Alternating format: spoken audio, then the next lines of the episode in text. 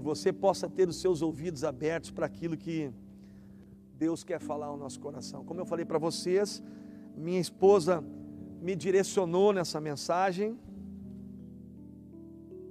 E eu queria provocar aqui uma reflexão. Hoje nós estamos diante da mesa. E eu queria perguntar para você: somos reféns? A pergunta que eu quero fazer para você: somos reféns ou criadores de futuro? Que, que você acha? E para falar de futuro, e eu quero fazer uma análise sobre esse tema, eu quero ver e eu quero passar um pouquinho com vocês para analisarmos como as pessoas do passado se relacionavam com o futuro. Como se dava essa relação de nações com o futuro. Então, para mim falar de futuro, eu vou ter que falar primeiro de passado. Eu quero te convidar a nós darmos uma volta. Eu fui estudar e comecei a ver que as pessoas do passado, e agora eu estou falando de 3 mil anos antes de Cristo, elas se renascem lá na, naquela região da Mesopotâmia, elas se relacionavam com o futuro eh, numa linha muito de previsões, de adivinhações, eles trabalhavam com essa questão do futuro muito com miúdos.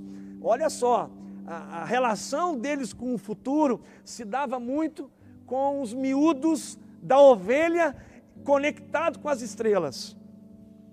Então, não sei como é que eles faziam isso, era meio que um ritual místico, aonde eles trabalhavam a relação do futuro em cima de adivinhações, de previsões, uma relação mística com o futuro.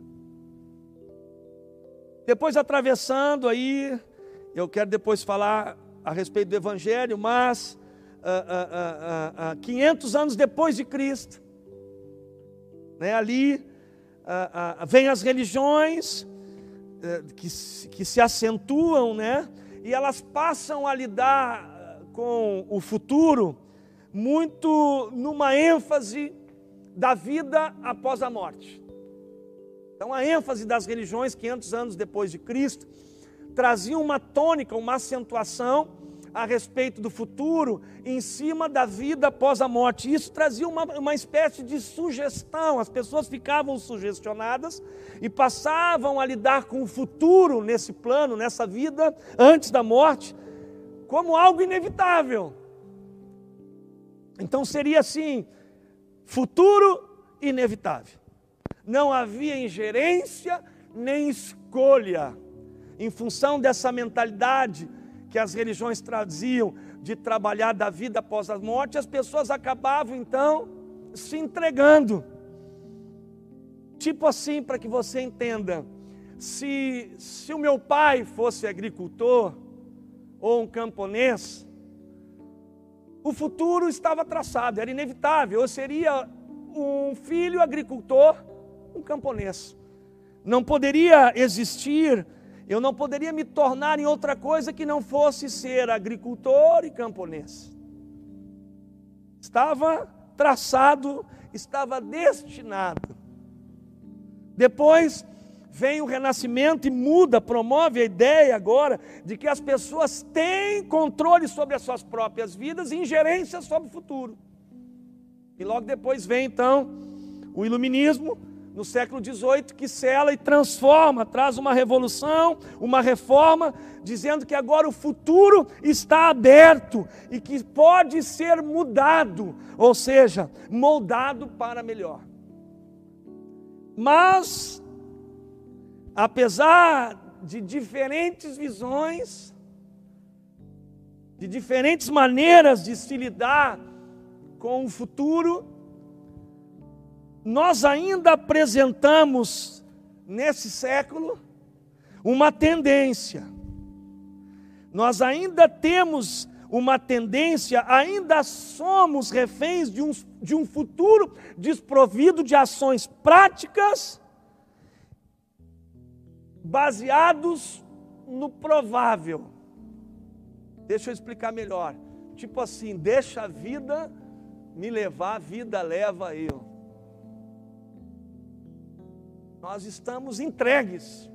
Apesar dessa riqueza que nós vemos no passado, de entendermos e vemos como as pessoas lidavam e a partir daí construir, nós nos entregamos e estamos trabalhando a relação do futuro, de um futuro provável, meio parecido ali com aquela mentalidade ali que veio 500 anos depois, com as religiões de um futuro inevitável. Ainda temos essa tendência dentro de nós. Mas a pergunta é como a Bíblia trata essa questão de, de futuro? Como é que o nosso papai, ele se porta diante dessa linha que ele mesmo criou e nos encerrou debaixo do sol, chamada tempo. É, o tempo, estou falando de futuro, e quando falo de futuro, falo de tempo. Essa linha do tempo em que Deus nos encerrou lá em, em, em Eclesiastes 3, diz que Ele colocou, nos sujeitou o tempo. Então aí fala da tríade do tempo. Né? O, o Leandro fala muito dessa palavra tríade. Né? A tríade do tempo, esses três pilares do tempo, que é passado, presente e futuro. Como é que o Senhor, como é que a palavra de Deus trata com esses aspectos, com essa tríade? Quais são os recursos? O que, que a Bíblia nos fala diante desses três pontos que todos nós estamos sujeitos e conectados? E às vezes, amados, para falar um pouquinho de passado que não é a tônica, lidar com o passado, com o nosso passado, que nos trouxe até aqui, porque é o nosso passado, nos traz até o dia de hoje. E às vezes, para uma pessoa, se torna muito difícil. É um desafio quase que intransponível lidar com o seu passado.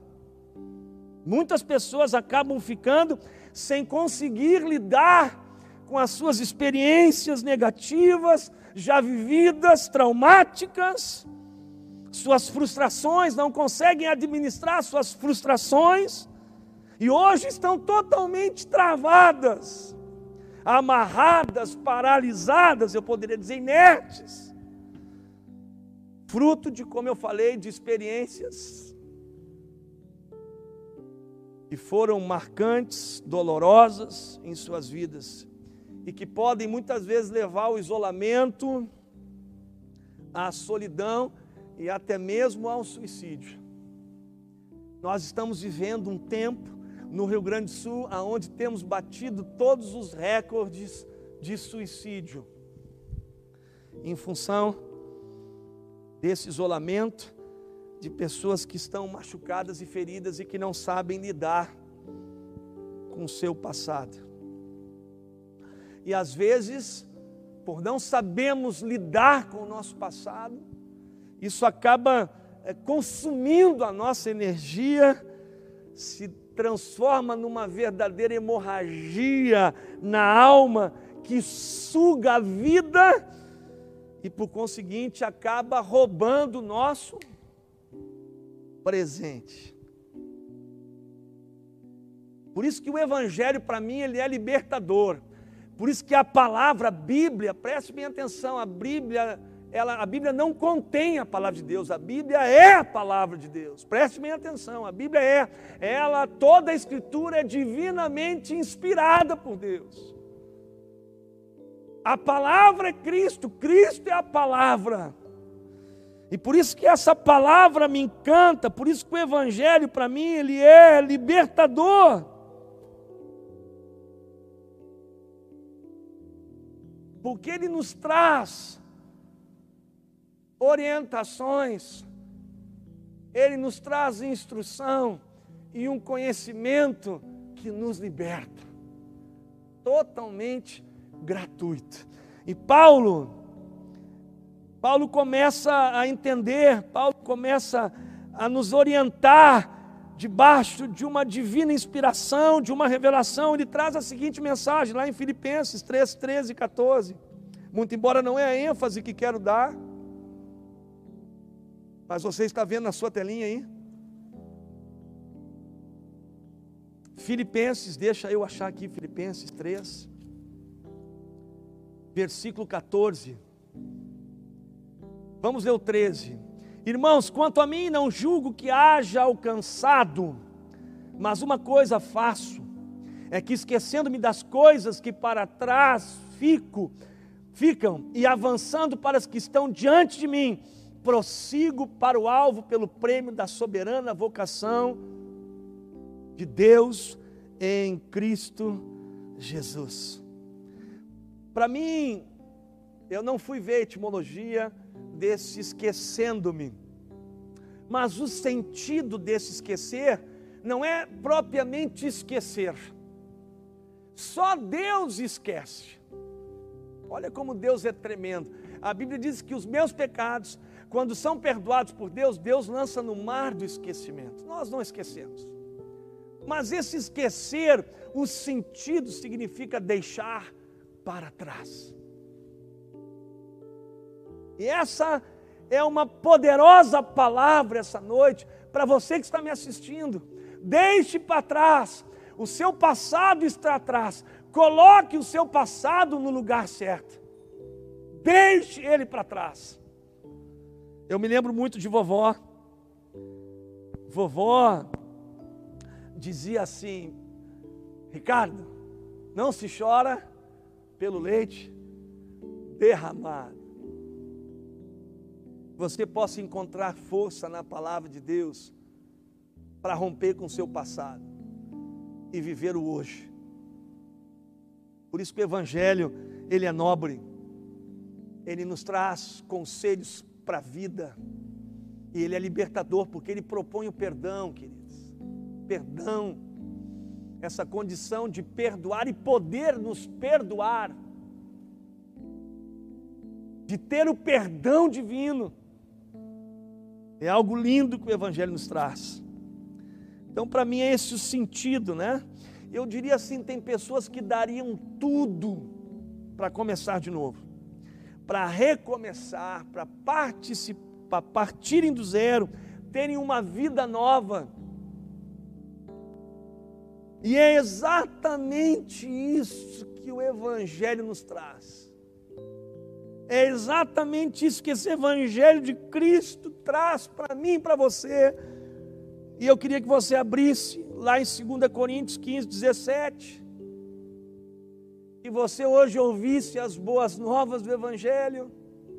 Que você compreendesse através dessa palavra, você fosse liberto do seu passado e recebesse as boas novas em nome de Jesus. Lá em 2 Coríntios capítulo 5, 17, deixa eu achar aqui. 2 Coríntios 5, 17.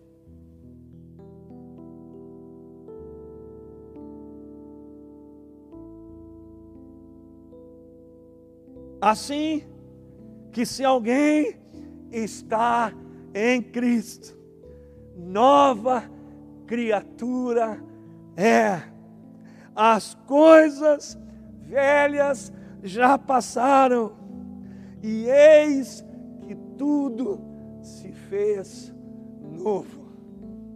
Me deixe falar o seu coração. Muito embora eu não quero acentuar a respeito do passado, quero falar de futuro. Mas não tem como eu falar de futuro se você não, não se resolver com o seu passado.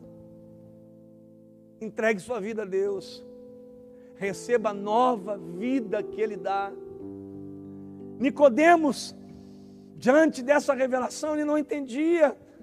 Porque quando Cristo propõe essa nova vida, ele diz: Porventura posso eu voltar ao ventre de minha mãe? Há uma nova vida que Deus quer lhe dar. Há um novo homem, uma nova mulher que Deus quer formar. Por isso, receba de graça, através de Cristo Jesus, a possibilidade de ter uma nova vida, perdoando e se perdoando, e recebendo esse Cristo como Senhor e Salvador da sua vida. Glória a Deus por isso. Então, amados, agora, diante dessa perspectiva de poder viver esse novo, de poder receber e me resolver como pessoa, recebendo esse presente, essa dádiva, eu quero falar e focar sobre futuro. E o texto que eu quero usar aqui é Gálatas capítulo 6, versículo 7. Se você achou, diga aí, uhum, como Franz pede, bota aí, uhum, Gálatas 6, 7, nós vamos ver o que, que a Bíblia diz a respeito de futuro. Como o papai procede. Gálatas 6,7 diz assim: Gálatas, deixa eu separar aqui que eu fico olhando e acabo me empolgando e esqueço de abrir na versão que eu passei. Eu quero ser fidedigno. Não erreis! Gálatas 6,7. Deus não se deixa escarnecer, porque tudo que o homem semear, isso também, o que, que diz aí? Ceifará. Não erreis, Deus não se deixe escarnecer, porque tudo que o homem semear, isso também ceifará. Esse texto aqui fala do princípio de semeadura e colheita. E esse texto aqui conecta presente com futuro e futuro com presente. E ele traz um conceito, eu quero trabalhar o teu entendimento hoje. Ele traz um conceito de ingerência e de uma total responsabilidade. Preste minha atenção. Uma ingerência, porque, como eu falei, está conectando o futuro ao presente e traz uma clara relação de causa e efeito.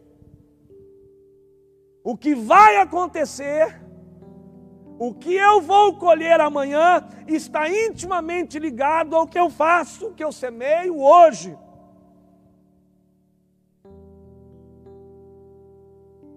E traz um segundo conceito, que é a responsabilidade, porque eu sou responsável por aquilo que vou colher. O que o homem semear, ele ceifará. Então nós somos resultados, preste bem atenção. Você aí na sua casa é resultado de suas escolhas. Nós somos resultados de nossas escolhas. E você decidir hoje alcança seu futuro. Então há uma responsabilidade há uma ingerência direta em a qual eu e você temos condições de alcançar nosso futuro. Nós podemos mudar destino. Nós podemos transformar o nosso futuro num futuro melhor. É isso que a palavra de Deus está dizendo. E nós não podemos, de maneira criminosa, muitas vezes, culpar os outros da colheita que estamos tendo. Porque todos nós nascemos com as oportunidades que a vida nos oferece. Então, eu quero trazer para você essa condição, esse entendimento que Deus deu para você, um princípio na qual todos nós estamos sujeitos, semeadura e colheita. Por isso que às vezes a nossa inércia, a nossa inatividade, muitas vezes em relação a trabalhar, nos leva muitas vezes a termos uma relação com Deus em cima de uma intervenção. Preste minha atenção. Às vezes a nossa, eu vou repetir, a nossa inércia, a nossa inatividade, ela nos leva muitas vezes a buscarmos uma relação com Deus de intervenção. Queremos que Deus intervenha, que haja uma intervenção divina para que a gente colha um futuro melhor. Caminhamos muitas vezes de forma intuitiva, apenas rendido, vivendo o dia a dia, esperando o amanhã chegar, e quando se apresenta o amanhã, muitas vezes não é muito positivo, não é um bom lugar. Então nós clamamos por uma intervenção divina que muitas vezes é fruto de uma irresponsabilidade e temos adotado de não nos empenharmos em semearmos para que esse futuro seja bom para mim e para você. E aí queremos e esperamos por um milagre, mas me permita te dizer, esse milagre não vai acontecer. E não culpe a Deus por isso.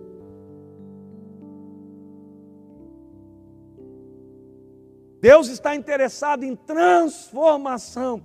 E quando fala de transformação, fala de processos, fala de semeadura, fala de proatividade. Queremos resultados, queremos colheitas, muitas vezes sem ter uma ação de semeadura. Por isso que Oséias 8,7 fala, não está, não vai passar aí, mas diz assim, não precisa passar, Bruna. Oséias 8,7 a Bruna já ia rapidamente aí, mas eu vou te dizer: olha, o que semeia vento, colhe tempestade, amados. Então, nessa relação de transferência, aonde queremos uma intervenção do divino, que Deus intervenha no nosso presente, que Deus intervenha no nosso futuro, na verdade, é uma ação criminosa. E que precisamos nos arrepender e pedir que nosso entendimento seja transformado. Queremos transferir para Deus a responsabilidade de transformar o desenho, de alterar o quadro que nós mesmos estamos pintando. E que Ele nos tire desse lugar. Mas Deus não é assim. Deus é amor. E amor é disciplina amor é correção. Por isso eu quero te dizer, amados, em nome de Jesus, trabalhe hoje, semeie hoje. Eu quero te orientar nessa noite, te desafiar a ressignificar a sua vida. Essa palavra está muito em moda hoje a psicologia, a psiquiatria, dar sentido, um novo significado. Semeie, pare de culpar os outros, pare de culpar seu passado. Pegue o presente que Deus lhe deu hoje e vá viver a vida que Deus lhe deu. Que é o maior presente, que é a maior dádiva.